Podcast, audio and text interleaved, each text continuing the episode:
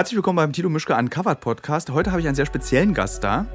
Und das Schöne daran ist, er ist der erste Gast in meiner Sendung, der vorher ein bisschen aufgeregt ist. Und er sitzt da und weiß nicht, wie er sein Hemd richtig machen soll. Es handelt sich dabei um Ben Glitschka. Sage seinen vollen Namen, weil ich ihn auch immer liebevoll auf den Drehs Glitchy nenne, was er ganz doll hasst. Und Ben ist heute da aus einem ganz speziellen Grund, weil Ben und ich streiten uns sehr oft auf Drehs. Und äh, wir zicken uns an und finden uns doof und Ben dreht mir den Rücken zu und er verlässt den Raum und schnalzt mit der Zunge und ich sage, Ben ist ein Idiot und lästere mit anderen über Ben, was er für ein Idiot ist. Aber trotzdem arbeiten wir seit jetzt in, mittlerweile in der vierten Staffel, die wir jetzt dieses Jahr anfangen, seit vier Staffeln zusammen, weil ich finde, dass Ben ein sehr guter Arbeiter ist und ein sehr guter Kollege, trotz dessen, dass er nervt. Und darüber möchte ich heute gerne mit dir reden, Ben. Deswegen bin ich sehr froh, dass du da bist, dass du dich auch diesem Gespräch mit mir stellst. Ähm, Nerven und Arbeiten. Und natürlich uncovered und wie das für dich war, da zu drehen. Erzähl, ich, das will ich jetzt gleich als erstes wissen. Wie, du bist ja, glaube ich, seit der ersten Staffel dabei, ne? Oder seit der zweiten? Seit der zweiten. Erstmal Hallo, Tilo. Achso, hallo, Ben. ich freue mich hier zu sein, tatsächlich. Auch wenn ich ein bisschen aufgeregt bin. Das ist ja voll okay, dass genau. du aufgeregt bist. Äh, achso, was ich ja immer mache, ist, die Leute zu beschreiben, wie sie aussehen, damit der Hörer sich vorstellen kann, äh, wie Ben aussieht. Na, bin jetzt gespannt. Also, Ben sieht auf Fotos ein bisschen aus wie ich manchmal, finde ich. Wir haben Ähnlichkeit, finde ich. Ja. wir, äh, wurden auch schon, also wir wurden auch schon verwechselt. Du hast so, ich finde, du hast so ein bisschen bulligeren Körper, also du bist so ein bisschen so eher der Bodybuilder von uns beiden. Danke. Ähm, du betreibst ja auch sehr viel Sport. Tatsächlich. Da fällt mir gleich die Anekdote ein, wie wir beide aus Mexiko wiedergekommen sind, als wir diesen Pilzen-Nebendreh haben. Und ja. ich muss es erzählen, wie du in so Funktionsunterwäsche mhm. am Flughafen standest und mir erklären wolltest, einer unserer zahlreichen Streits, äh, dass diese Funktionsunterwäsche auch Wäsche ist, die man so tragen kann. Also ihr müsst euch, liebe Zuhörer und Zuhörerinnen, stellt euch bitte vor, wie Ben, der ein bisschen aussieht wie der bulligere Tilo, in knallenger, schwarzer Funktionsunterwäsche am Gepäckband steht und Ben hat auch ein nicht kleines Glied und dabei seinen Fuß auf das Gepäckband stellt und sich so präsentiert wie so im Laufhaus in der Herbertstraße. Von so außen betrachtet klingt es sehr interessant. Mir war es einfach irgendwie wichtig, was Sauberes anzuhaben. Es war das letzte, glaube ich, was ich noch hatte, was ja, irgendwie nicht hat gemuffelt hat. Oder nicht so doll ja. gemuffelt hat. Und du hast schon recht, es war gewagt. Es war ja. so ein bisschen, es sah ein bisschen aus wie Batman ohne Umhang, fand ich. Naja, es sah aus wie die Kleidung, die Batman unter seiner Kleidung trägt. Genau. Also so wie Batman, wenn Batman ins Bett geht, hat er das an, glaube ich. war ich meine, es sah schon schick aus und ich verstehe, du hast ja auch damals war ja dein aggressiv vorgetragenes Argument, du ziehst dich doch auch so an, Tilo, du hast doch auch Leggings an. Ja, tatsächlich. Aber ich habe ja. ja dann noch eine kurze Hose über der Leggings drüber. Du hattest ja einfach so, du warst ja eigentlich wie nackt, nur in schwarz. Also du hattest einfach so, als wärst so nackt auf dem Flughafen in Mexiko. Ja, ja. Ich fand das toll. Also da sind dann diese Momente, wo ich dann denke, immer, das ist irgendwie auch cool, dass du das machst. Äh, aber dann, als dann so mehrere Touristen und Menschen an uns vorbeiliefen und dich entsetzt angeguckt haben, ja. da, da, dachte ich dann so, oh, vielleicht sollten wir das dann doch nicht machen. Ich habe schon komische Blicke bekommen. Ja, hast du. Aber ich kriege auch für die Leggings und die kurze Hose komische Blicke. Ich habe es aber auch ein bisschen genossen. Ja, das, so funktionierst du ja. also funktioniere ich ja auch. Also so, man möchte ja Aufmerksamkeit haben.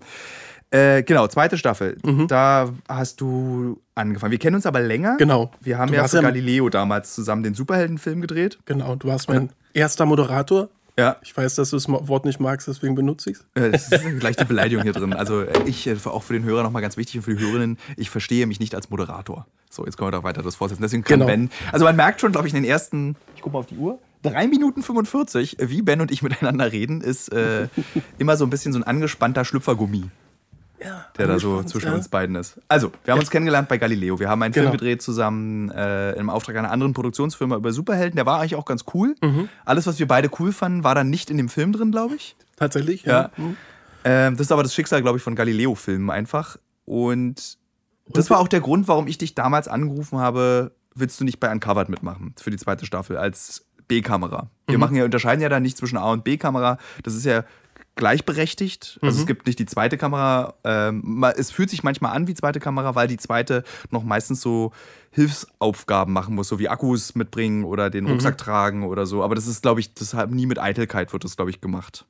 Na, es ist tatsächlich auch immer weniger geworden. Also es war mal am Anfang ein bisschen mehr so A und B, erste, zweite.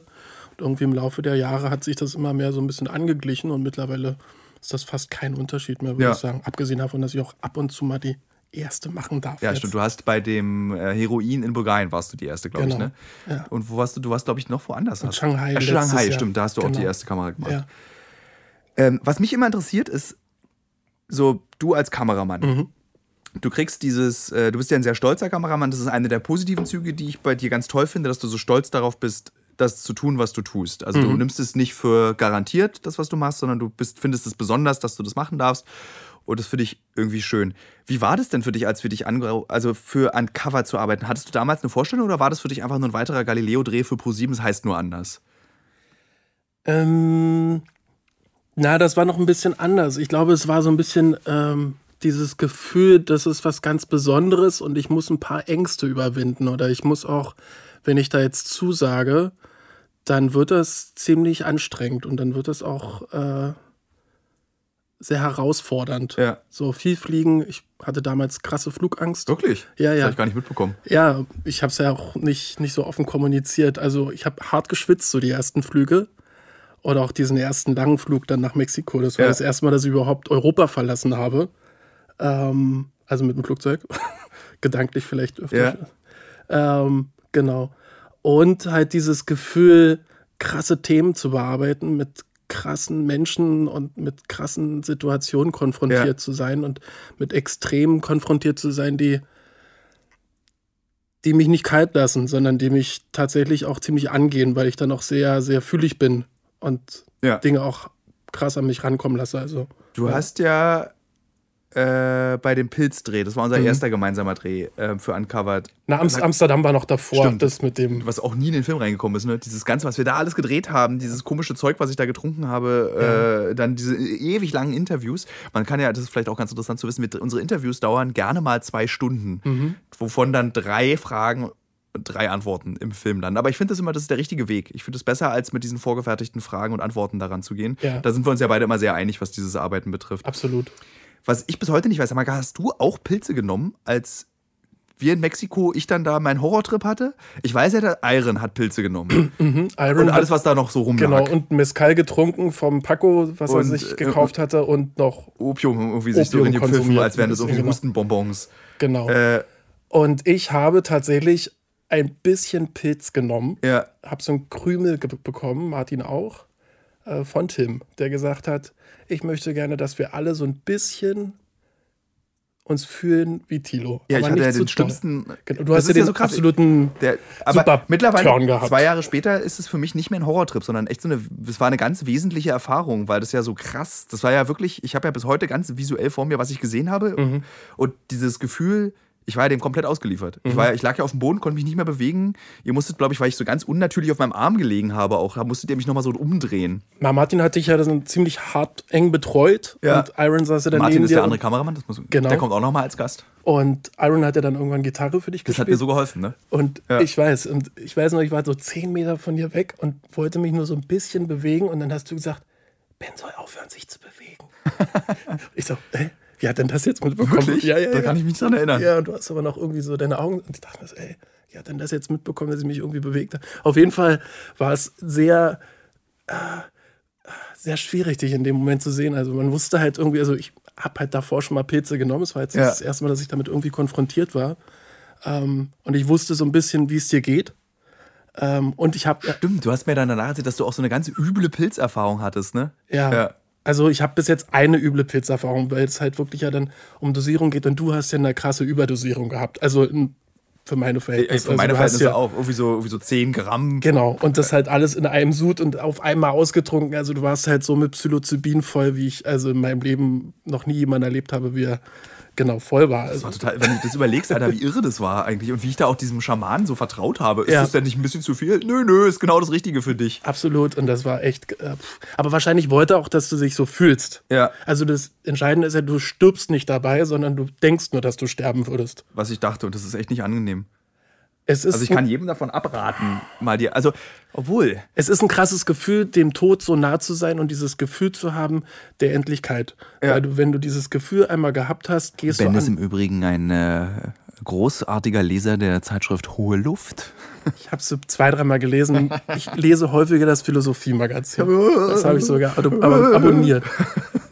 Also, äh, ja, dieses, diese, genau. diese Todesnähe war ja. ja. das Krasse, weil ich ja nun wirklich davon ausging, dass ich da auf diesem Boden lag und äh, ist vorbei. Ja. So, ja. Und das denkst du ja so eine Stunde lang oder so, oder eine halbe Stunde war es irgendwie so. Das kam mir ewig intensivst. vor. Ja. Und bist ja dann auch so transzendal dem Universum irgendwie verbunden gewesen und ja. hast dann irgendwie. Kam es eigentlich im Film vor, dass ich das, ich meine, was ich gesehen habe, war ja, ich habe ja, also mein Trip, den ich hatte, so vor dem inneren Auge, das ist ja dann bei Pilzen so, dass du so einen inneren mhm. Reise machst. Mhm. Und es war ja, ich habe ja ins Universum geblickt und habe das gesamte Universum gesehen und ich durfte meinen Kopf nicht bewegen. Das war mein Trip. So, ah, so viel zu sehen. Ja. Ich kann die nicht. Hilfe! Und dann habe ich ja das krasseste war ja diese Totems. Das dann diese Erklärung auch, weil in diesen vielen, bei diesen indigenen Völkern in ganz Nord- und Südamerika hast du ja diese, da ist ja viel Pilzspaß angesagt. So, und ich habe tatsächlich Totems gesehen, so Köpfe, die sich so ineinander drehen und mhm. übereinander gestapelt waren. Also, das ist interessant, wie du dann so einfach ganz normale so Holzstöcker, die wir nicht verstehen, als die wir so, ja, machen Indianer so. Mhm. Jetzt verstehe ich, warum sie die bauen, weil ich habe es einfach gesehen, so Engel, die irgendwie ihre Haut abgezogen haben. Und es war echt so irre, was mhm. da passiert ist. Aber dann war ja, danach war, hatte ich ja so einen ganz normalen Trip. Na, da warst du dann so euphorisch und ja. warst dann so, oh, Natur hier und Blätter und der Wind und die Bäume reden und so. und dann kam ja noch irgendwann dieser Hund aus dem Gebüsch so plötzlich wie so ein Wächter, der dich dann irgendwie auch noch begleitet hat. Und dann habe ich mich da so auf diesen Feldweg gelegt. Genau, und, so. und dann habe ich dann, dann dieses Slow-Mo cool. gemacht und dachte mir, ja. Oh ja, das ist hier gerade einfach wunderschön. Genau, wie ist denn das, wenn du dann als, wie funkt, das ist glaube ich für die Hörer auch interessant, wie reagiert man denn als Kameramann, der so ein Krümelchen Pilz in sich drin hat? ist dann, glaube ich, egal gewesen, die Menge. Nein, du nimmst es ein bisschen intensiver wahr. Also, da so ein Krümel ist ja dann ja. quasi dieses, du siehst die Farben intensiver, also du hast krassere Kontraste und du ja. hast mehr noch dieses Naturverbundene. Also von daher, ein bisschen was hat es schon, schon gebracht oder gegeben. Ähm, äh, aber meine Frage ist ja, ja, wie, wie ist es dann so? Du siehst, es ist ja echt. Mhm. Es ist ja nicht so, ein, wie man es eben von anderen Fernsehsendungen kennt, wo man mhm. sich so ein Bild baut, wo man die Protagonisten hinsetzt, sondern was du dort siehst, ist ja eine echte Situation. Ja. Tilo hat einen Horrortrip, jetzt liegt er plötzlich mitten auf dem Feldweg äh, und ein Hund schnufft ihn irgendwie ins Gesicht rum. Mhm. Wie arbeitet man da als Kameramann? Ist es dann so, dass du dann sagst, okay, das ist ein geiles Bild oder nimmst du dann.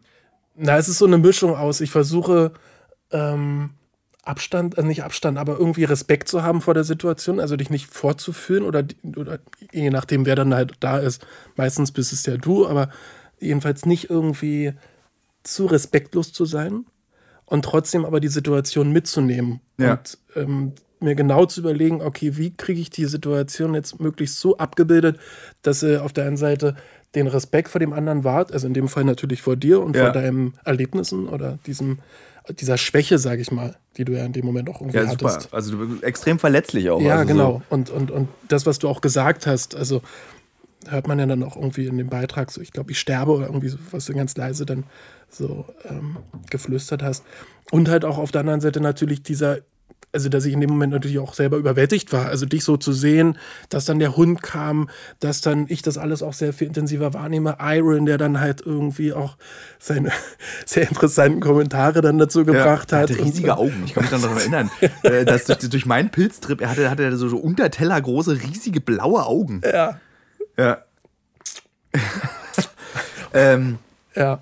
Und es war natürlich, man darf es auch nicht vergessen, es war halt irre schön da. Also ich genau. kann mich erinnern, dass diese Natur, das ist so total, also man kann verstehen, dass Leute da hingehen, um Pilze zu nehmen, weil du ja dann wirklich so eins wirst mit dieser unglaublich schönen, äh, ja. äh, so Mischwald. Die Temperatur war perfekt, es war so nicht zu warm, nicht zu kalt. Keine Wolke am Himmel, die ja. Sonne hat geschienen und es war alles. Das war schon sehr gut. Ja, sehr intensiv. Genau. Aber auf jeden Fall diese, diese Ambivalenz zu wahren. Ja. In dem Moment. So, und dieses, ich will dich nicht vorführen, ich will nicht zu nah rangehen, aber trotzdem, ich will es irgendwie mitnehmen. Und genau, da versuche ich mich drin zu bewegen. Wenn, als du dann nach Hause gefahren bist, mhm. wieder nach Deutschland, nach diesem Dreh, mhm. was hast du denn da dann, ich meine, das ist, glaube ich, schon im Vergleich zu anderen Fernsehdrehs recht ungewöhnlich. Was erzählt man da zu Hause eigentlich? Du, ich war jetzt gerade auf dem Dreh mit so einem Moderator und der hat so Pilze genommen und hab den dabei gefilmt. Mhm. Das klingt ja, eigentlich erstmal, da denken ja alle, ist ja wie bei Weiß. Mhm. Äh, aber es ist ja eben nicht so, finde ich. Also wir machen schon nicht so Bewegtbild wie Weiß. Das ist schon anders. Mhm. Und es liegt zum Teil auch eben an der Arbeit durch dich und ähm, jetzt läuft hier gerade jemand an dem Fenster des Podcaststudios vorbei und macht auch noch Lärm. Und trinkt Cola Light aus winzig kleinen Dosen. Und das ist so ein typischer Mensch, der eigentlich so sagt, wir müssen die Grün wählen, aber Cola Light aus winzigen Dosen trinken. Ne? Das ist große Verschwendung. Man kann ja, so sieht er aus. Man kann auch zwei Liter Cola Light Flaschen kaufen. Wenn er wüsste, ob er weiß, dass wir über ihn reden. Also ich beschreibe auch mal für den Hörer die Situation gerade. Wir sitzen hier in diesem wirklich wunderschönen Podcast-Studio äh, an der Spree in Berlin. Das ist ähm, das alte Rundfunkhaus der Deutschen Demokratischen Republik. Hier wurden sehr viele Hörspiele und das Rundfunkorchester hat hier gespielt und für Dinge vertont, DEFA-Filme wahrscheinlich auch. Und heute ist es eher so eine Art, ich würde sagen, so ein, so ein Mottenpapier für Hipster. Also man macht hier Veranstaltungen und alle bleiben kleben. Was auch so eine lustige Drogenassoziation äh, äh, auslöst. Und es ist ein sehr schöner Ort. Und auch dieser Mann, der da draußen lärmend raucht, ähm, sieht auch so wie aus wie ein Hipster. Und auch der Redakteur, der hinter mir sitzt, der im Übrigen Horst heißt, was ja dann auch automatisch so ein Hipster-Ding ist. Also eigentlich sind hier, wir sind, wir sind hier in so einem, ja, wir kleben hier alle fest an diesem Ort. Wir sind hier echt in Berlin. Ja, ist richtiges Berlin. Ähm, aber es ist auch sehr schön hier. Absolut. Zurück zu dem, jetzt haben wir den Lärm erklärt, den man möglicherweise genau. hört. Äh, zurück zu unserem Gespräch. Mhm. Genau. Du warst dann so in Berlin und was, was erzählt. Mhm. Weil viele schreiben, wenn so Uncovered ausgestrahlt wurde und schreiben so, ey, kann ich da mitmachen? Mhm. So, was, wie ist denn das? das? Also zum Beispiel, warte, bevor ich die Frage, ja. bevor du sie beantworten kannst, zum Beispiel, ich erzähle kaum was, wenn ich nach Hause komme. Genau. Ja, und das ist eigentlich schade. Mm. Jetzt dieser Podcast ist eigentlich das erste Mal, dass wir über diese Drehs reden. Ja, ja, ja.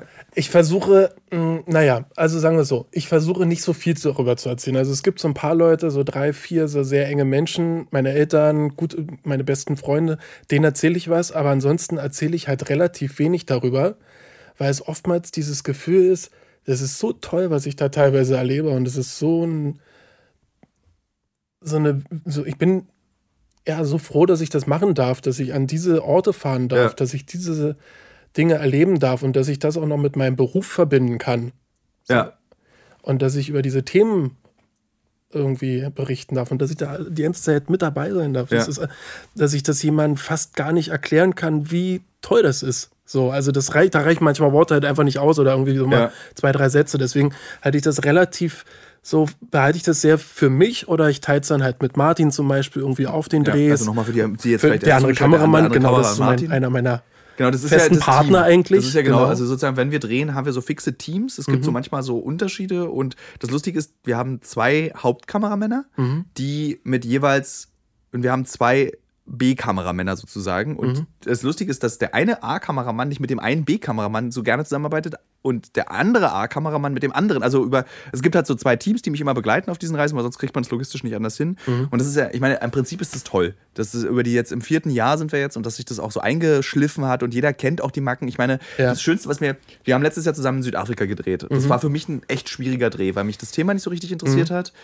Ähm, ich hat war mitbekommen? Ja, ich war schlecht gelaunt was ich recht selten bin. Also ich bin nicht wirklich, also auf den, ich kann mich nie, also ich kann mich nie nicht erinnern, dass so schlecht gelaunt ich wie in Südafrika war, auf je einem anderen Dreh war. Ich bin eigentlich, eigentlich schon immer darauf erpicht, auch bis auf, wenn wir beide uns streiten. Ich, warte mal, ich mache hier kurz mal eine Pause und möchte noch einen weiteren Streit, den wir mal hatten. Äh, wir kamen aus Chicago, haben einen Film gedreht, der nie gezeigt wurde, über die, über dieses, wie heißt dieses Cloud Rap? Nee, wie hieß der Rap, der da gesungen wird? Ja, das war Tri äh, Trip, Trap, Trip, Trip, Trap, so, also dieses so eine spezielle Form von Rap. Genau. genau. Haben wir einen Film gedreht, den ich sehr schön fand. Also was wir gedreht haben, war ganz toll. Fand ich auch. Äh, aber es hat halt nicht mehr gepasst. Es ist ja. relativ häufig bei Uncovered, dass wir Dinge drehen, die dann gar nicht mehr in den Film kommen, weil wir das Gefühl haben, es passt in den Gesamtfilm nicht. Und auf der Rückfahrt zum Flughafen, das war, glaube ich, der letzte Dreh mhm. der zweiten Staffel, ja, glaube ich. War es. Also das ist dann eigentlich, wo man sich so freut. Haben Ben und ich es geschafft, liebe Hörer, liebe Hörerinnen, uns intensivst 30 Minuten mit anbrüllen, mit dass alle anderen im Auto sagen, jetzt hört mal auf, darüber über folgendes Thema zu streiten. Was war zuerst da? Das Huhn ah. oder das Ei? Die Situation. ja. Weil das Huhn war natürlich zuerst da. Nee, Moment, jetzt komme ich selber durcheinander. Das Nee, das Ei war zuerst da, weil es gab natürlich Dinosaurier, die Eier gelegt haben und irgendwann kam mutierter T-Rex, der aussah wie ein Huhn raus. Ja. Und Ben hat vehement behauptet, das kannst du so nicht sagen. Ich lasse es heute einfach mal so stehen. Ja, und das, das Fiese ist ja, dass, dass du dann immer in diesen Streits dann immer so ganz lange widersprichst. Ja. Und am Ende sagst du dieses Streits, machst du dann immer so ein unglaublich unbefriedigendes, naja, das ist deine Sicht der Dinge, Tilo. Mhm. Wo ich dann immer so, Alter, ich hole mir jetzt ein Stück Sandpapier und reibe dir so lange ins Gesicht, bis du kein Gesicht mehr hast. So, das ist dann meine, ich bin dann so unglaublich wütend. kein Mensch hat mich in Streits je so wütend gemacht wie du, weil ich so, ich will unbedingt Recht haben. Das ist dann so, das kommt bei dir auch bei mir so raus. Ich fühl, ja. Wenn wir beide streiten, auf Drehs, fühlt sich das für mich immer an wie Richtig wie 16, wie Schule, so die alte Arschgeiger aus der 8b. Ich mach die jetzt auf dem Hof fertig und da wir beide keine Schläger sind, sondern eher Diskutierer, mhm. kann ich dich nur tot diskutieren. Und das ist dann so, ich fühle mich auch erst wohl, wenn ich das Gefühl habe, ich habe dich tot diskutiert. Und das ist bei dir oft die Kapitulation mit dem Satz, naja, Tilo, äh, wenn du es so siehst, dann ist es eben so. Es ist halt deine Sicht. Ja, oh, dieser Satz. Oh. Aber das Schöne ist ja, wir können trotzdem dann weiter arbeiten miteinander. Genau, das finde ja. ich halt auch wichtig und ich finde es auch wichtig, nicht immer einer Meinung zu sein und sich gerade aneinander zu reiben oder auch einfach sich seine Meinung sagen zu können, auch wenn du es dann am Ende irgendwie gerne so hättest, dass ich sage, ja, du hast recht, Thiel. Aber es gibt es mit niemand anderem im Team, ne? Das hat ich habe mit keinem diese Art der Diskussion, das haben nur wir beide. Ja. Aber das haben wir auch schon mal analysiert, äh, das können wir noch mal kurz hinzuerzählen. Ich finde ja, dass auf unseren Drehs, das ist super persönlich auch alles. Das ist so, ja. es gibt keine, die Kamera wird weggelegt, jeder geht auf sein Zimmer, sondern wir gehen alle essen essen, wir verbringen Zeit auf den Zimmern miteinander. Irgendwie, ich spiele bei Martin, du kopierst irgendwas. Ich finde es ja zum Beispiel auch schön, wenn du kopierst. Mhm. Und ich liege auf deinem Bett und spiele. So, das ist so ein ganz intensives und warmes Gefühl. Äh, und ich glaube, das, das ist auch der Grund, warum wir beide so streiten können, weil wir ja trotz dessen zusammenwachsen und irgendwie uns kennenlernen und unsere Macken kennenlernen und irgendwie unsere, äh, wie wir eben sind. Mhm. So. Und ich meine, das erzähle ich jetzt nicht im Podcast, aber ich meine, ich weiß halt auch, was dich bewegt. So, wir erzählen ja auch dann ernst reden wir miteinander, so ja. was, was in unserem Leben vorgefallen ist, mhm. warum wir so sind, wie wir geworden sind. Und wir erzählen ja. uns das ja einfach. Und das finde ich irgendwie cool. Wir verbringen 24 Stunden ja. rund um die Uhr miteinander Zeit, bis auf das, wenn ich in einem Bett schlafe. Ja, und manchmal würden wir, ich meine, mit anderen habe ich schon in einem Bett ja. geschlafen oder wir haben auch schon auf dem Boden im Irak fünf Tage übernachtet, ja. zu fünft in einem Zimmer. Genau. Mit Michael Menzel, was auch seine eigenen Schwierigkeiten haben. Der geneigte Hörer weiß ja, Menzel war schon mal Gast hier. Stimmt, ja. Der ist ja sehr mitteilungsbedürftig und hat eine sehr hohe Stimme auch und äh, singt eigentlich wie so glockenhell und für mich wäre der ja eigentlich ein dicker Balletttänzer. So, das ist ja so, der ist ja so ein. Aber er ist auch wichtig, er sorgt immer für gute Laune. Aber zum Beispiel Martin wird verrückt, glaube ich, mit Martin, äh, mit Michael. Martin. Na, er wurde verrückt mit euch beiden. Ja, in, weil wir uns ja da. Weil ihr dann so richtig so, ja. richtig miteinander ja. euch verhakelt. Ähm, nee, wir wollten über Südafrika reden ja, bitte. und die schlechte Laune. Genau. Huhn und, nee, das war Huhn und äh, Chicago. Genau, das war Chicago, Huhn und Ei, aber. Südafrika genau. schlechte Laune. Genau, da hatte ich richtig schlechte Laune. Mhm. Da hattest du aber auch richtig schlechte, nee, wo war, in Indonesien, Indonesien hatte ich schlechte hattest Laune. du krasse schlechte Laune, ja. vom ersten bis zum letzten Tag. Nein, nicht vom ersten, das hat sich dann irgendwann da hat, Aber so vielleicht kannst du es jetzt mal auflösen. Wir wussten nicht so richtig warum, um ehrlich zu sein, weil du mit Flo ja nicht zurechtgekommen bist? Naja, was heißt zurechtgekommen? Es war so ein bisschen anders, als ich es gewohnt war. Florian ist auch ein Kameramann, genau. den wir zum ersten Mal ausprobiert haben, genau. mit dem ich ganz gut zurechtkam. Florian ist ein ganz angenehmer, ganz toller Mensch. Ja. Also das war gar nichts Persönliches, Ach so, sondern warte, das war für den Zuschauer, das ist der, den man, den sieht man im Darien Gap, ja. wo ich mich mit Florian ankeife, wie man richtig mit Essensvorräten umgeht. Genau, also das hat überhaupt nichts mit Florian persönlich zu tun, sondern das hat was mit der Auffassung zu tun, wie man miteinander arbeitet. Ja. Und wenn man bestimmte Dinge gewohnt ist, weil man mit jemandem anderen schon sehr oft so gearbeitet hat und dann fässt es jemand anderes anders auf, dann kann das zu, ähm, zu Frustration führen. Und das war dann so zwei, drei Tage, dass ich halt so ein bisschen gefrustet war, weil ich mir, ich wollte mehr machen und ich dachte immer, durfte wollt, ich halt dachte immer so dass viel. du Vanya küssen wolltest. Ach nein. Und dass du eifersüchtig warst, dass Vanya nicht mit dir küssen wollte. Oder dass zumindest keine Signale von Vanya kamen. Das war meine. Weil ich war dann so richtig so besorgt, weil nee. Ben immer, dem immer die Sonne aus dem Arsch scheint. Ja. Immer so, Leute, lasst uns doch hier Shantri, Shantri, Mantra, Mantra, wir kommen hier alle schon zusammen. Sitzt ja. plötzlich total bockig im Hotelzimmer und sagt, ich gehe jetzt alleine essen. Oder irgendwie, ich sitze vorne in dem anderen ja, Auto. Das war aber auch. Da habe ich mir äh, dann schon ein bisschen Sorgen gemacht. Ja, auch. das war aber auch eine ziemlich intensive Zeit. Ich war ja erst in Südafrika und da waren wir ja auch 16 Tage am Stück oder sowas. Das ist ganz schön viel. Und dann nochmal ja. in Indonesien. Also ich war halt fast irgendwie vier Wochen komplett unterwegs. Ja. Ähm, da kannst du den ekligen Satz sagen? Welcome to my life. Ja. das muss ich hier von, von März bis Oktober drehen wir. Ja. Und ich muss immer gute Laune haben. Ja, ich schlafe, äh, ja, gut, okay. Ja, ich schlafe aber vielleicht dann noch auf Drehen noch weniger als du. Das stimmt. Und ja. ich habe auch körperlich noch ein bisschen mehr zu tun. Du musst ja nur moderieren. ah, ja, ich muss nur moderieren. Und du musst ja diese schwer. Das, ich meine, die Kameras sind schon schwer. Also, das ist schon krass bei 40 Grad im Schatten mit dieser, ja. ich würde sagen, 10 Kilo sind das Nein, nicht ganz, aber so sowas 8, 7, 8, ja. sowas. Ja. Dann, du hast ja immer noch diesen Rucksack, der im Übrigen komplett nach dir riecht. Genau. Wir haben so einen Löwe-Equipment-Rucksack, äh, den Ben, der Einzige, der diesen Rucksack trägt. Das finde ich aber als Einziger auch cool. Ich mag das ja, wenn du den Rucksack drauf hast. Ich habe halt gerne mal alles dabei. Ja. Und Ben ist dann so, der rennt dann bei 40 Grad im Schatten, 99% Luftfeuchtigkeit in Indonesien mit diesem Rucksack durch den Urwald. Ja. Und der war dann so komplett moist. Der war so komplett durchgefeuchtet von dir, der Rucksack. Mhm, ist er wahrscheinlich immer noch. Ich glaube ja. Der ist so ganz hart. Ja. Er steht so im Büro und ist so überhaupt nicht mehr flexibel. Ja, aber dafür ist er jetzt auch meiner, also gefühlt. So. also du warst. Es geht keine andere ran. Südafrika ja. durchgearbeitet. Das war ein harter Dreh. Es war wirklich ein harter Dreh, weil auch viele Nachtdrehs und. Äh, genau. Und auch das Nashorn-Thema geht mir persönlich ein bisschen näher. Ja. So, ich bin ja Vegetarier und bla bla bla. Ich liebe Nashorn. Genau. Also ein frisches Nashorn. Ihr habt ja dann auch genug gegessen und ja. weiß ich nicht was alles irgendwie und Erdmännchen und was es da alles so gab.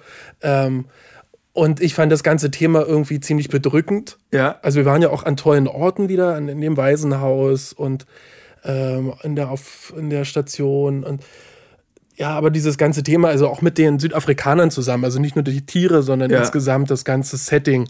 Wir waren ja dann auch noch ähm, in einem Township irgendwie unterwegs und diese Armut und auf der anderen Seite diesen krassen Reichtum. Ja, es war ja überall bei diesen Lodges, wo wir waren. Das war dann immer so, wo, ich meine, wir hatten ja alle dann irgendwann dieses Gefühl, hat Südafrika nicht ein anderes Problem als Nashornschutz?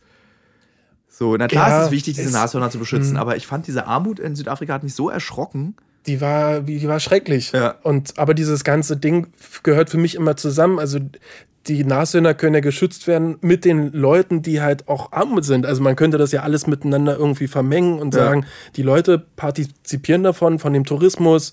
Wenn das Tier überlebt, dann kommen vielleicht mehr Leute ins Land und so weiter ja. und so fort. Also da gingen ja, könnte, könnte man ja viele Sachen machen, aber ja, und, und da war dann halt wieder dieses irgendwie, wie Menschen miteinander umgehen, aber wie sie dann halt auch mit der Natur umgehen, weil sie ja, und das, und in Indonesien war es genauso. Das waren halt Dinge, die, wo ich dann immer wieder so, pff, ah, so zweifle an ja. der Welt oder das am Menschen lustig, oder bei, so. Das, das, war, das halt so. bei mir ist es so, dieser, dieser Tierfilm, der wirklich, also der schön ist und das ist ein guter und wichtiger Film, aber der wirklich nicht zu meinen Lieblingsfilmen und Geschichten gehört. Das war für mich dann immer so, Alter, diese Welt hat echt andere Probleme. Mhm. So, das ist so, wir haben so schlimme Sachen unser, für unsere Arbeit schon gesehen und dann ist es natürlich schlimm, wenn so einem Lori-Äffchen der Zahn gezogen wird.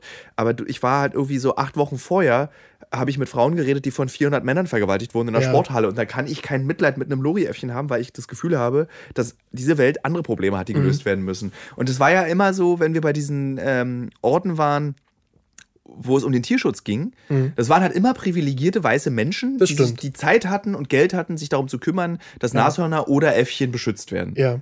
Und das hat mich so genervt, weil das war dann auch kein, kein, kein nachhaltiger Tierschutz, mhm. wenn nur dicke weiße Männer Tierschutz betreiben. In einem Land, in dem die Bevölkerung eigentlich schwarz ist die so ausgegrenzt Hauptsächlich, wurden. ja, genau. Ja. Oder überwiegend. Naja, ja. Südafrika war jetzt ist schon eher überfallen worden vom weißen Mann, würde ich sagen. Absolut, genau. Äh, und es war dann so, dann denke ich so, okay, na klar, habt ihr jetzt hier Leute, die ihr ausbildet und das ist toll, mhm. aber warum ist hier kein einziger Mann, mit dem ich rede oder keine einzige Frau, mit der ich über dieses Thema rede, in einer wichtigen Rolle mhm.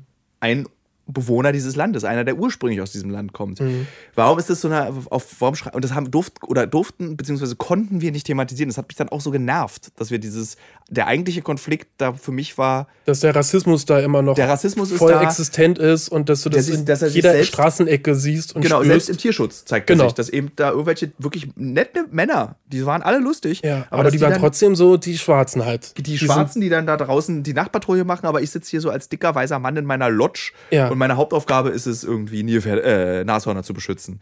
Genau. So, aber die Drecksarbeit machen Schwarze. Ja. Die irgendwie erschossen werden, weil irgendwelche Wilderer irgendwie ja, aufs Gelände kommen. Aber die werden ja auch jeden Tag damit so konfrontiert und die werden auch so groß. Also für die ist es ja dann leider auch, und das muss man ja sagen, für die ist es ja dann auch über Jahrzehnte Normalität geworden.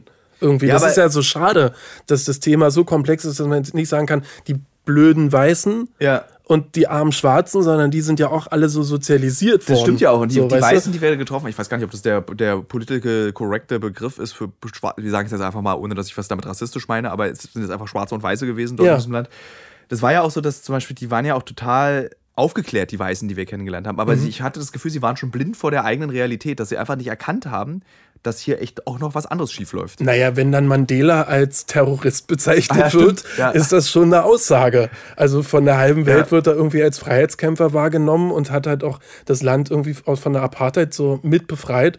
Und unser Guide, unser Stringer. Warte, warte, das erzählen wir, sagen wir nicht laut, wer das gesagt okay, hat. Sagt halt, naja, Mandela war halt ein Terrorist. Ich meine, lustigerweise, und ich so, rechtlich gesehen, ja, in natürlich. einem Unrechtsstaat, in dem Apartheid herrscht. Ja, aber das ist ja, ja, so, als ob man sagen würde, Stauffenberg war ein Terrorist. Aus damaliger Sicht war er das, ja. aber heutzutage wird er halt als jemand gefeiert, der das, also der die Deutschen befreien wollte von einem ja, der Tyrannen. Wird ja in Deutschland so. auch nur gefeiert, weil Deutschland keine Helden hat. Ja. Weil irgendwie so nur die weiße Rose ein bisschen toll Leider, reicht ja. nicht. Und Stauffenberg, möchte ich jetzt hier auch mal ganz offiziell in diesem Podcast sagen, der Als ist eine fragwürdige Person. Es ist ein Geschick, ein Revisionist, der ein Kaiserreich wieder erbauen wollte und die Juden genauso gehasst hat, die Deutschen, wie alle anderen auch. Also es war jetzt, okay, das reicht. Ein kleiner Exkurs ja. äh, zu Stauffenberg und wieder zurück nach Südafrika. Genau. Aber in dem Moment, wo man halt sagt, irgendwie, der, der ist halt nur ein Terrorist, ist es halt auch wieder so, wo ich mir denke, schwierig. Ja. Und dann war es aber nicht so, dass ich ihm das jetzt vorwürfe, sondern er ist halt damit auch jahrzehntelang irgendwie in der Schule und hier und bla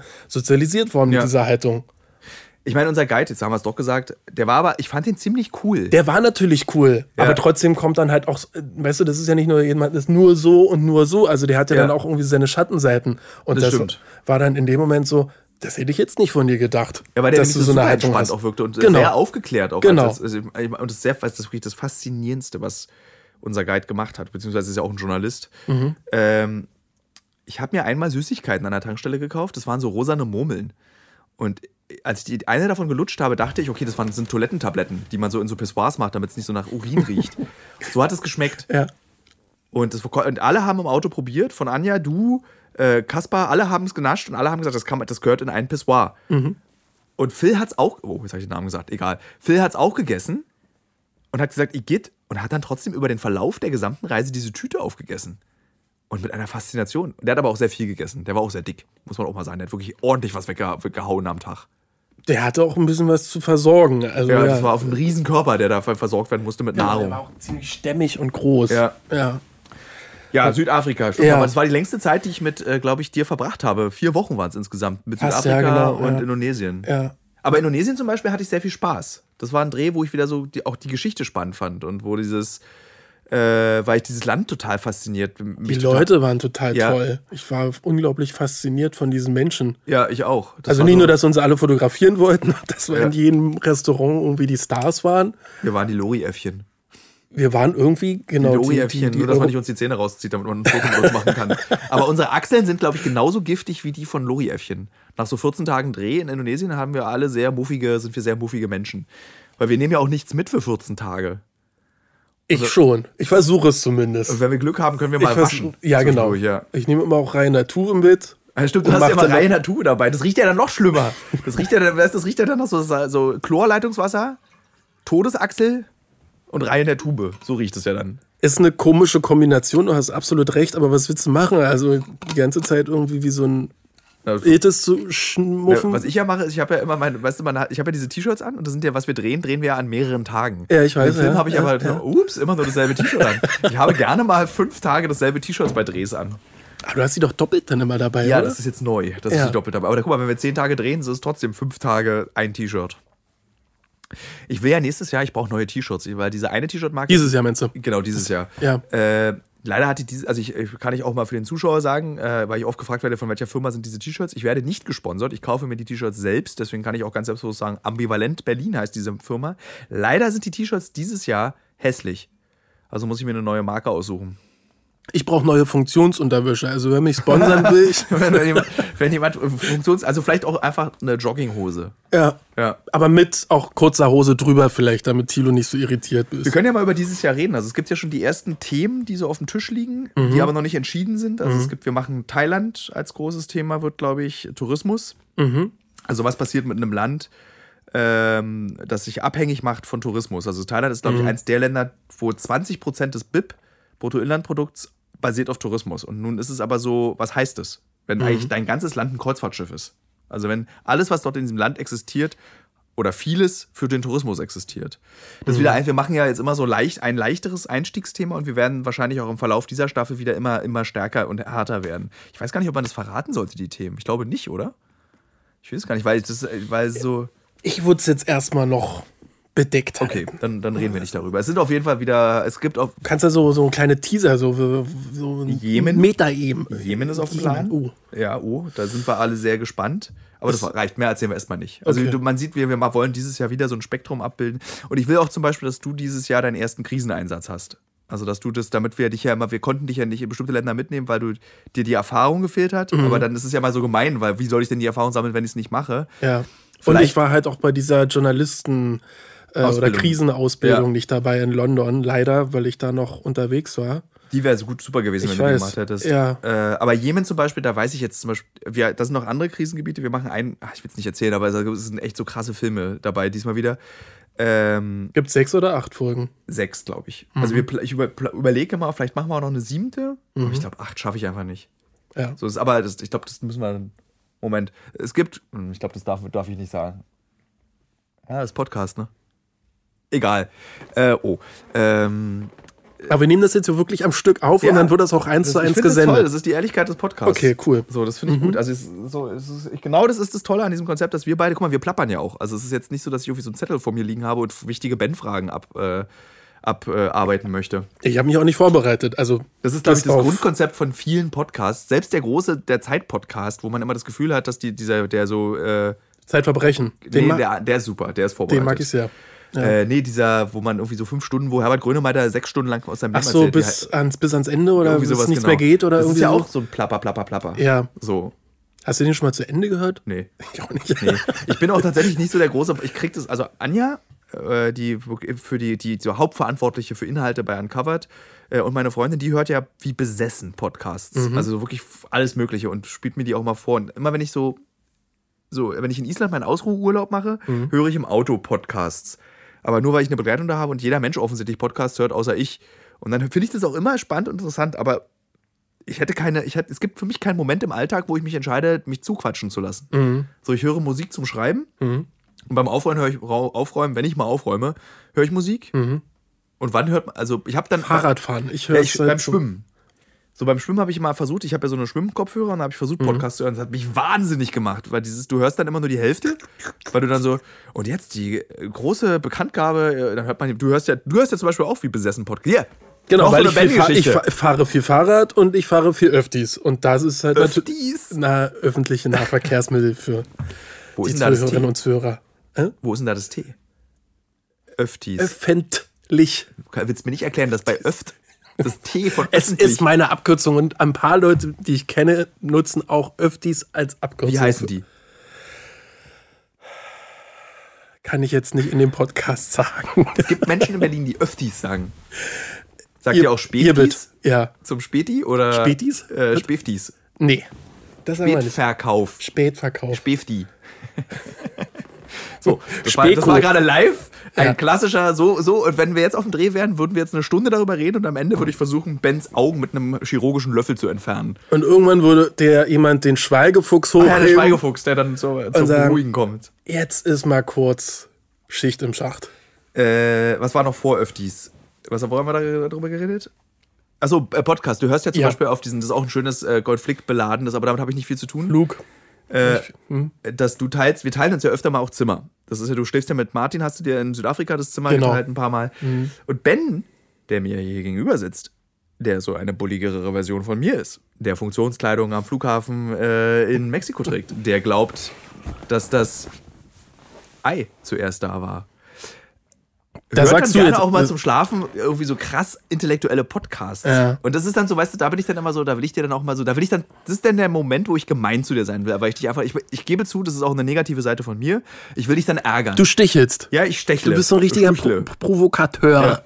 Ab und an. So, wenn wir beide in den Öftis sitzen würden, ja. da würde ich ganz oft sticheln. So bin ich ja auch. Ab und an. Ja. Aber so war ich früher mehr. Also weißt du, dieses, du erinnerst mich immer an die Person, die ich früher mal gewesen genau, bin und die ich die nicht Person, mehr sein möchte. Genau, du erinnerst mich an die Person, die ich mal war. Ja. Dieses so intellektuell. Ja, aber nicht weil es aus Selbstzweck, nicht Doch, irgendwie genau jetzt so, weil ich jemand zeigen möchte, dass ich intellektuell bin, sondern tatsächlich, weil ich mich dafür Ey, interessiere. Da, okay, es gibt eine wunderbare Erfindung namens Kopfhörer, aber du hörst dann im Zimmer irgendwie äh, 20 Jahre Kernfusion, der 17-stündige Podcast. Das habe ich einmal gemacht. Von vielleicht. WDR 3. Herzlich willkommen. Wir haben zum, äh, wir, jetzt lesen wir erstmal Max Planck lange vor. Ja. So, das hörst du zum Einschlafen. Ja. Das kannst du mir doch nicht ernsthaft erklären, dass der Wissenstrans, also die, die, der Wissenstransfer vorm mhm. Einschlafen mhm. irgendwie über Kernfusion stattfindet. So, und jetzt merkt man, das ist ganz interessant. Mhm. Dieses so, weißt du, so, da sagt Anja dann immer, du lassen doch. Ja. Aber ich, bei, nur du, bei dir will ich mich so krass darüber aufregen und dann immer so, äh, Ben ist blöd, Ben nervt.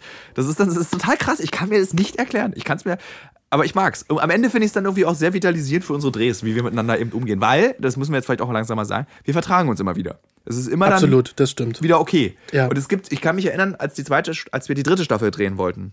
In der zweiten haben wir uns echt so gezofft. Ja, da war ich auch nach ein paar Drehs immer wieder so, ach, rufen Sie mich nächstes Mal an? Oder? Genau, dann habe ich tatsächlich zur dritten Staffel, da kann ich mich genau daran erinnern, da bin ich zum Flughafen gefahren für irgendwas anderes und dann habe ich dich aus dem Auto, dachte ich, ach, ich rufe jetzt mal Ben an und sage ihm, dass ich, dass ich finde, dass er eine Arschgeige ist, aber dass ich trotzdem mit ihm dritte Staffel drehen will. Das war nicht sehr, sehr angenehm, weil das war so ein Gefühl, das war nämlich nach der Staffel, also Ja, nachdem genau, wir war- abgedreht hatten. genau. Und da dachte ich so, hm, ob du bei einer dritten Staffel dabei bist, ich weiß nicht. So wie wir uns miteinander irgendwie ab und an irgendwie gefetzt haben.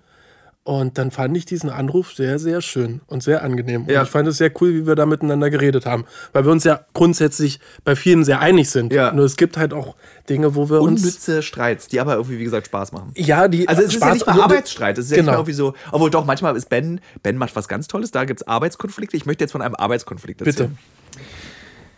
Also wie, ich erzählt habe, äh, führen wir ja so zweistündige Interviews, die ja tatsächlich auch so eine gewisse Interviewstrategie verfolgen. Also wie annähern, äh, wie fechten. Interview führen ist ja so ein bisschen wie so ein Kampfsport. Und ich bin sehr konzentriert bei diesen Dingern. Und du machst ja manchmal auch den Ton auf diesen Drehs. Manchmal hörst du mit rein, also Paul hältst die Kamera, machst die zweite und hörst gleichzeitig den Ton. Ja. Was Ben macht, ist, während wir ein Interview führen, er macht folgendes. Hund! er ruft ganz laut in den Ton, ins Interview rein, welches Geräusch er über seine Angel hört. Und das, das ist so. Und ich kriege einen Todesschreck und denke so, Alter, es ist scheißegal, ob hier ein Hund gerade in dieses Interview reinfällt. Ich glaube, das ist deine Ausbildung als das alles sauber, der Ton muss perfekt sein. Genau. Und, Und, das war tatsächlich, war es. Hund, Ben! Es, So fühlt sich's an, Ben! ja, es war nicht. Hund! Es war nicht, dass der Hund gebellt hat, sondern du bist fast über den Hund gestolpert. Das war nämlich in Mexiko am Strand. Das weiß ich noch sehr, sehr genau. Und wir sind rückwärts irgendwie gelaufen. Ja. Also wir sind alle halt irgendwie, wir laufen halt, also wir machen ja Interviews immer sehr bewegt oder versuchen halt immer. Ja. Damit man zwei Stunden das erträgt. Das Genau. ist im Übrigen sehr anstrengend, diese zweistündigen Laufinterviews. Ja, gut, zwei Stunden Laufinterviews machen wir nicht, aber schon mal eine halbe Stunde, eine halbe, dreiviertel Stunde Laufinterview führen machen Ja, wir. genau. Ja. Und wir sind halt alle rückwärts gelaufen und irgendwie ist da halt dieser. Ja, ja aber ich habe geführt, während ich rückwärts laufe? Nee, wir sind rückwärts gelaufen. Ach so. Genau, und auf jeden Fall ist da irgendwie dieser Hund gekommen und du bist fast, oder irgendjemand ist, oder Martin ist, glaube ich, fast Ja. drüber gestolpert oder so. Auf jeden Fall irgendwas war mit dem Hund. Und das war, glaube ich, aber auch so eine Situation, wo ich gerade den Interview und da warst du auch ein bisschen angefressen, weil du mit einem Redakteur zusammengearbeitet hast, der halt auch ein bisschen anstrengend war. Das war halt die ganze Situation. Ja. Stimmt, ich glaube, das, also wo ich speziell bin, ist tatsächlich mit den Redakteuren vor Ort, mit denen ich zusammenarbeite. Also da habe ich so einen sehr spezifischen Geschmack. Weil ich eben aber auch erwarte von den Redakteuren, dass sie wie Journalisten arbeiten und nicht wie Ja. Fernsehredakteure. Und viele arbeiten eben wie Fernsehredakteure. Genau. Und das nervt mich. Und das, was ich immer nicht verstanden habe, ist, man sagt es ja vorher. Mhm. So. Und auch, dass ich kein Host oder Moderator bin, sondern dass wir zusammen an der Geschichte arbeiten. Mhm. Es sei denn, ich bin irgendwie fertig oder interessiere mich nicht dafür. Ich bin ja auch faul. Ich bin ja nicht immer, ich bin ja auch nicht, ich bin ja auch imperfekt. Also es ist jetzt nicht so, dass ich immer der beste Mensch vor Ort bin. Aber da war es so, dass ich, glaube ich, an dem Gespräch was Wichtiges rausbekommen habe und du dann in die Antwort Hund reingerufen hast. Ja, das war nicht ganz so der geeignete Augenblick, das stimmt, ja. Das stimmt, da war ich dann auch sauer. Aber das war tatsächlich, und da hast, es gab letztes Jahr auch noch in Südafrika eine so eine Situation, wo, Wo ich, war denn das? ähm, na, bei dem Nashorn, ähm, die Horning, da gab es auch irgendwie so eine technische Situation, die nicht ganz so cool war. ja. Und das war das zweite oder das dritte Mal, dass du irgendwas gesagt hast. Das, und genau, und das habe ich Da, mir oh, dann da so habe ich sogar richtig geschimpft. Genau, das habe ich mir dann das auch- ich dir schon zweimal gesagt, wenn ich es noch ein drittes Mal sage, dann setzt du was. Ja, ja, So und das habe ich mir genau. dann auch zu Herzen genommen, dass ich gesagt habe, okay, nächstes Mal einfach Beste draus machen. Ja. Fresse halten. Ach, stimmt. Das ist dieses, wo du äh, ins Bild, wo du, wo du dieses, wenn die Kamera das Der nicht Puschel. Genau, und wo ich dann sage, nee, das ist was anderes. Das ist, wenn du das Bild für dich einrichtest, Ja. dass du dann nochmal kurz irgendwie so sagst, das kann, muss, geht jetzt so nicht, wo ich dann zu dir sage, Ben, dann geh doch ein Stück zurück. Ach so, ja. Das ist diese Situation, wo ich ja eben diese, den größten Vorwurf, den ich eben als deutsche Fernsehen mache, ist das Manipulieren von Bildern. Mhm. Und wo wir, wir machen es einfach nicht. Und äh, das war das, wo ich dann geschimpft habe und sagte, dann geh einfach, du musst das Bild dir Ja. bauen, nicht wir bauen dir dein Bild. Das war der Satz, den ich da gesagt habe. ja. Äh, und was wollte ich noch aber aus Südafrika erzählen? Ben Böse, Telefonat. Äh, ich rufe dich an und wir arbeiten, genau, wir arbeiten jetzt auch in der vierten Staffel zusammen, obwohl wir uns in der dritten auch schön gestritten haben, aber es wird halt besser. Es ist weniger ist geworden. weniger tatsächlich. geworden, ja. Genau. Also, also wir sagen uns schon unsere Meinung, aber es gibt, ich fand jetzt in der dritten Staffel, In Indonesien natürlich diese ein, zwei Tage, wo ich ein bisschen. Schon knarzt. Ich hoffe nicht, dass man das so doll hört im Podcast. Hört man es da? Okay. Bisschen schlechte Laune hatte. Ja, ja ich da warst halt, du ganz komisch. Ja, ich war halt wirklich komisch. Aber das tut mir dann halt auch, das tat mir auch leid in dem Moment, aber ich konnte halt einfach irgendwie nicht anders. Ähm, was ich mir auf jeden Fall vorgenommen habe, solche Situationen dann vielleicht noch klarer zu kommunizieren. Ja, man muss sich sein äh, Problem äh, stellen. Ja. Freust du dich denn, dass du auch in der vierten Staffel dabei sein wirst? Bin ich das tatsächlich, ja. ja weißt du es noch nicht? Okay. Ich habe dich extra der Technikgruppe hinzugefügt. Ich weiß. Wir waren ja auch schon Optiken testen. Stimmt, wie sind denn die? Ist geil? Richtig geil. Das ist geil. Es wird so richtig so ein. Te Herzlich willkommen beim Linsencast mit ja. Ben und Tilo. Wir reden wir sieben Stunden lang über Linsen. Es wird echt nochmal einen Schub geben, was das Bild angeht. Ja. Also, ich hoffe, Kaufen wir die jetzt oder mieten wir die? Ich glaube, wir müssen die kaufen. und äh, ich hoffe, dass wir dann auch mal irgendeinen Preis gewinnen. Ja, ich finde es so, ja, ich fände es schön, wenn wir mal was gewinnen würden, aber ja. die Nominierung finde ich schon immer toll. Die finde ich auch toll. Und ich Nein, finde ja, dass auch Jenke von Wilmsdorf. Wie bitte? Jenke von Wilmsdorf, der dieses Jahr ja gewonnen hat. Ja. Der, der macht auch wirklich bessere Arbeit als wir. Findest du, ja? Ja, ja, ich finde schon. Ich gucke ja kein Fernsehen, ich gucke ja immer nur finde, äh, über, über, über Flüchtlingskrisen im Darien Gap zu berichten, ist einfach nicht so krass, wie 45 Minuten darüber zu machen, sich das Rauchen abzugewöhnen. Na, war das nicht irgendeine spezielle Folge? Über nee, es war drei Folgen und eine davon bei ihm war, der wo mal gewonnen hat, war, ich gewöhne mir das Rauchen ab. Ja, aber das ist auch alles Über irakische Flüchtlinge, mhm. über den Irakkrieg zu berichten, ist einfach nicht so ein starkes Thema wie zum Beispiel ähm, sich Rauchen abzugewöhnen. Ja, ich glaube, da brauchst du aber heute auch. ja, ich weiß, worauf du hinaus willst. Nein, aber ich glaube, du brauchst tatsächlich. Nee, ganz ja, ehrlich, weil ich ja. mache das jetzt seit drei Jahren, er macht das seit 20 Jahren, er hat den Preis total verdient. Also ernsthaft, er genau. hat ihn wirklich verdient und ich bin da überhaupt nicht traurig darüber. Ähm, es ist so ein bisschen Lobby. Man muss halt irgendwie auch, wenn es heißt nicht Lobby, aber irgendwie alles zu seiner Zeit und vielleicht kriegst du den halt nächstes Jahr oder übernächstes Jahr und ich will, oder es irgendwann. Ist kein, tatsächlich, ich, so. also es ist, ich habe äh, auch als Printjournalist war mir dieses Preisgame, das ist so ein eigenes Ding, was du in deiner beruflichen Laufbahn machen musst. Also wie unser geschätzter Kollege Klaas Relotius, ah, ja. der ja all seine wunderschönen, intensiv recherchierten Reportagen auch zu Preisen eingereicht hat. Also mhm. du musst dies, dich dafür aktiv entscheiden, ja. möchte ich dieses Preisgame spielen. Und irgendwie so war ich, beim Schreiben bin ich auch nie so gut gewesen, dass ich sagen würde, ich würde viel gewinnen. Ich habe zwei, drei Preise gewonnen und mhm. war auch stolz drauf. Äh, aber das ist so auch die Welt, in der du dich dann bewegst und dieses, das wollte ich einfach nicht. Ich wollte, will meine Arbeit machen und die macht mir Spaß. Und mhm. das ist das Wichtige. Und nicht, ich mache meine Arbeit, um damit einen Preis zu gewinnen. Und ich meine, dieses Jahr beim Fernsehpreis haben wir eingereicht eben diesen Heroin-Film. Mhm. Und es ist halt einfach, Heroin, wie es die Welt zerstört, ist halt nicht so krass wie sich wie in 45 Minuten darüber zu machen, sich das Rauchen abzugewöhnen. Ja. Ist halt nicht so krass. Kann man einfach. Es wird wahrscheinlich irgendwelche Gründe dafür gegeben haben, dass er es gewonnen hat.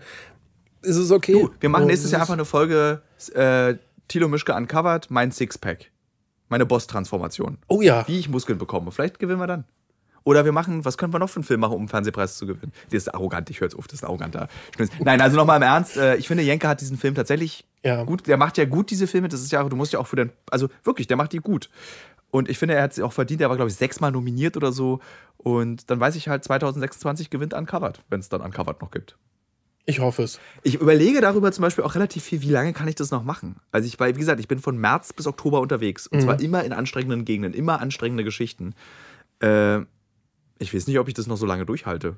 Ich hoffe auch, weil es macht mir sehr viel Spaß. Jetzt körperlich oder ja, mental? Beides eigentlich, weil das ist, hinterlässt schon tiefe Kratzer auf der klar. Seele, wenn du, was du da erlebst. Ja. Und körperlich auch. Also ich gehe jetzt ja dreimal in der Woche schwimmen, um das auszugleichen und das mhm. hilft mir sehr.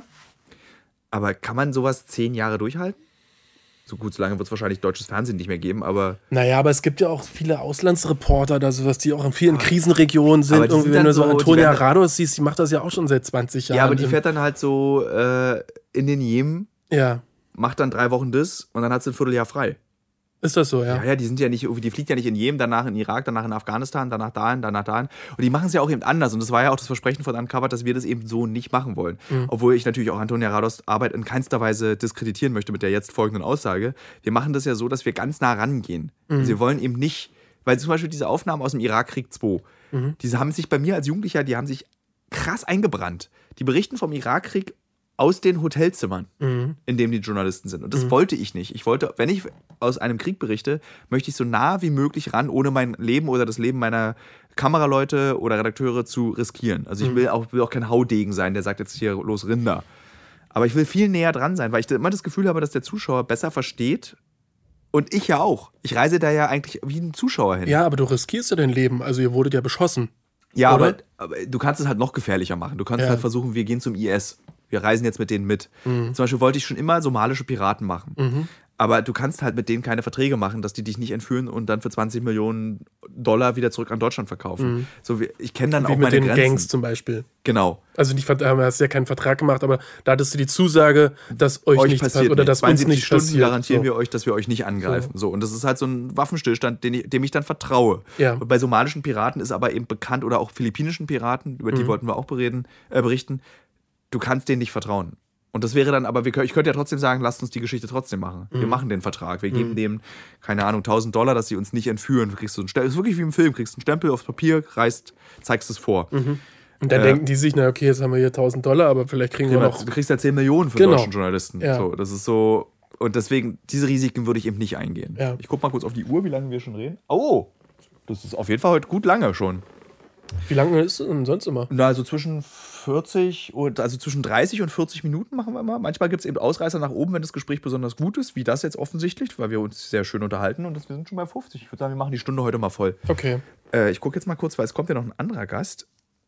Wie spät haben wir es jetzt? Kurz vor sechs. Wann kommt der zweite Gast? Weißt du das? Okay. Ich guck mal kurz. Nee, es geht nicht. Wir müssen jetzt ab. Ich kann nicht, ich kann nicht auf mein Telefon gucken. Äh, ich gucke, hat es mir eine SMS geschrieben? Nö, wir können weiter quackeln. Okay, cool. Ähm, ja, Risiko, Risiko. Somalische Piraten fallen aus, philippinische Piraten fallen War aus. War das das eigentlich, als du früher für eine Firma gearbeitet hast, die wie das klingt, was alte Flugzeuge antreibt? Mhm. Äh, Propeller. Mhm. Äh, war das eigentlich das, was du dachtest, das will ich machen? Oder mhm. warst du dann eigentlich so, mhm. eigentlich, Hauptsache egal, ich mache Kamera? Weil ich äh, wollte das ja, immer ja. Eine, ich wollte immer genau das machen. Ja, ja, ja, ist eine sehr interessante Frage. Ähm, ich habe ja in der Zeit, wo ich bei Propellerfilm angefangen habe, also mein Werdegang ist jetzt nicht so der klassische auf eine Schule gehen oder Mediengestalter machen oder so, sondern ich habe ja erst studiert und habe ja dann irgendwie nicht zu Ende. Nicht zu Ende. ich habe dann mein, so wie ich, hab, ich auch. Genau, ja. wir haben beide, wir sind beide erfolgreiche Studienabbrecher. Ähm, genau, und ich habe dann mit 26, 27 gesagt, nee, also Lehrer wirst du nicht und mach dein Hobby zum Beruf. So. Und Nerven? Das, wie bitte? Nerven kann man zum Beruf machen? Bitte weiter. Lesen. Also, äh, Philosophie-Magazin. Und Musik lesen. hören. Musik ist geil. Ich mag Charts. Genau. Bitte erzähl weiter. Entschuldigung, ich wollte dich nicht unterbrechen. Alles also gut. wollte ich schon, aber bitte erzähl weiter. Alles fein. Ähm, genau, und dann habe ich da angefangen und viel, viel Glück gehabt, natürlich Zufall, aber dann hat auch viel Arbeit investiert und es war immer so dieses Gefühl, ich habe da halt äh, auch Postproduktion gemacht und so die Sachen alle begleitet, also Technik und sowas gemacht für die Leute, die halt in die große Welt rausgefahren sind. Und ich war halt immer irgendwie so, ich bleibe jetzt hier in Berlin oder drehe halt in Brandenburg oder irgendwie so in Ostdeutschland, damit es halt möglichst günstig ist und äh, betreue halt Teams oder halt Kameraleute oder Redakteure, die halt irgendwie nach, weiß ich nicht, in Gazastreifen gefahren sind, ja. ins Westjordanland oder noch weiter weg. Und ich fand das immer toll und ich fand halt irgendwie diese Neugier zu stillen oder dieses nach draußen zu gehen und das fand ich immer toll. Und das war natürlich dann, als ich gehört habe, dass ihr jemanden sucht, ähm, war das natürlich ein Aspekt, so dieses, das ist jetzt die nächste Stufe. Jetzt hast du irgendwie drei, vier Jahre lang so die krassen Basics gelernt und weißt über alles Bescheid. Und jetzt willst du irgendwie das nächste Ding gehen. Ja. Und jetzt willst du dein, das, was du jetzt dir hart angelernt hast, so mit viel Mühe und viel Schweiß und Tränen, ähm, willst du jetzt irgendwie auf der großen, weiten Welt ausprobieren und willst dadurch, weil ich wollte mich dadurch halt auch selber irgendwie noch mal neu erfahren. Also, was ja. ich vorhin gesagt habe, mit der Flugangst. So, ich wusste, dass, dass ich, wenn ich jetzt hier mit euch da unterwegs bin, dann werde ich halt einfach krass unterwegs sein und dann wird diese Flugangst wahrscheinlich weniger werden. Ja, weil ich hatte ja genauso eine krasse Flugangst wie du, wo ich schon seit ich glaube, seit zehn Jahren diese Auslandsgeschichten mache, aber die ging nie weg, erst mit Uncovered. Erst mit 350.000 Kilometer im Jahr ist meine Flugangst besiegt worden. So viel muss es wahrscheinlich sein. Ne? Ja, das ist wirklich weg. Also ich könnte so, ich schlafe im schlimmsten Unwetter, schlafe ich im Flugzeug wie ein Baby. Also Geht mir so, mittlerweile tatsächlich ja. auch so. Genau. Aber das, dieser Ehrgeiz, von dem du gerade erzählt hast, ja. also ohne dass du es selber Ehrgeiz genannt hast, war auch genau das, was mich so beeindruckt hat, als ich dich kennengelernt habe bei diesem beknackten Superheldenfilm. Das war dann so, du hast so leidenschaftlich an dieser Sache gearbeitet und so mhm. begeistert die Kamera geführt und irgendwie dieses so, das hat mir irgendwie imponiert. Und wir hatten ja auch Spaß. Also es war ja, wir hatten ja, da wusste ich ja noch nicht, dass man sich so krass mit dir streiten kann. Aber wir hatten, das hat irgendwie, dieser Dreh hat Spaß gemacht. Na, wir haben ja auch die Verschwörbar gemacht für Galileo. Stimmt, das war richtig also, lustig. Genau. Da durfte also, ich ja auch meine siebenstündigen Interviews führen mit einem Mann, der, was war das? Was war das? Der, das wurde, wurde das je ausgestrahlt eigentlich? Es wurde ausgestrahlt, aber es wurde hart beschnitten. Also er durfte nicht alles erzählen über die Dimensionstore ja, und den Also ich, für den Hörer, ich habe einen Mann interviewt, der glaubt, dass auf dem Uranus Dimensionstore sind und dass die Titanic da liegt. Das Bermuda-Dreieck, genau. Bermuda, genau, wenn man ins Bermuda-Dreieck reinfällt, kommt man auf dem Uranus raus. Und mein größter Spaß war natürlich in diesem Interview die ganze Zeit Uranus zu sagen. Äh, und, da, und ich habe halt dieses Interview, mit, ich glaube, zwei Stunden habe ich mit ihm geredet und ihn voll ernst genommen. Ich habe ihn nicht lächerlich gemacht. Das war das Schöne, dass wir ihn wirklich ernst genommen haben und dass er sich auch so ernst genommen gefühlt hat. Und als dann der, als der Beitrag dann fertig war, hat äh, die Redaktion gesagt, nee, also, es geht nicht. Das, können wir den Zuschauern nicht andrehen. Aber ich fand, es ist doch das Coolste, wenn du an wenn du so ein, also klar, also, das ist ein Spinner. Ja. So, aber es naja, er war halt aber trotzdem total freundlich. Ja, er war sympathisch. Hör doch einfach zu, genau. Genau. Also, und ob mir jetzt jemand was von Horoskopen erzählt. Ja, eben. Weißt du, oder, oder, von John Lennon, der auf dem Uranus noch weiterlebt. Über Gott. Ja. So, das ist für mich alles dasselbe. Ja. So, und dann sind die Dimensionstore auf dem Uranus nicht weniger äh, sinnvoll als Gott oder Horoskope. Ich finde, das ist ein wunderschönes Schlusswort, was du hier gesagt hast. Dimensionstore auf dem Uranus, in dem. Das ist unsere Realität.